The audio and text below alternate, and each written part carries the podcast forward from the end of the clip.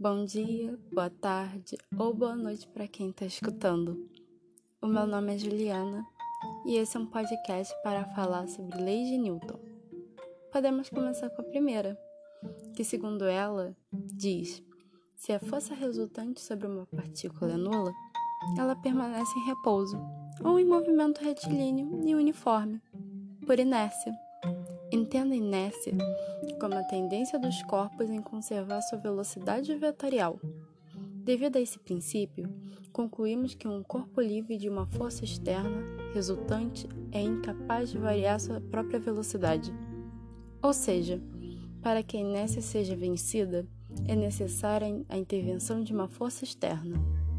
Qualquer corpo em repouso ou em movimento retilíneo e com velocidade constante tende a permanecer nesses estados, a menos que uma força externa atue sobre ele. Já a segunda lei de Newton estabelece a relação entre a força resultante que atua no corpo e a aceleração que ele ganha. Quando uma força resultante constante e diferente de zero atua sobre um corpo, a aceleração gerada é constante, diretamente proporcional, possui a mesma direção e sentido que a força resultante. A aceleração é inversamente proporcional à massa do corpo. Sua fórmula é força igual a massa vezes a aceleração. Para o movimento retilíneo em que a força resultante atue no sentido do movimento, o módulo da velocidade aumenta. Se a força resultante for aplicada no sentido oposto do movimento, o módulo da velocidade diminui. E por último, a terceira lei, colocando em pauta uma situação cotidiana. Quando você puxa um carrinho, este simultaneamente puxa você. Este par de forças, seu puxão sobre o carrinho e o puxão do carrinho sobre você, constitui uma única interação entre você e ele. Observamos no exemplo um par de forças que representam a terceira lei do movimento. Mas afinal, quem exerce a força? Quem sofre a ação da força? A resposta é que nenhuma força pode ser definida como ação ou reação. Ambos os objetos devem ser tratados igualmente. Resumindo, sempre que um objeto exerce uma força sobre um outro objeto, este exerce uma força sobre o primeiro. E por fim, a terceira lei de Newton. Colocando em pauta uma situação cotidiana.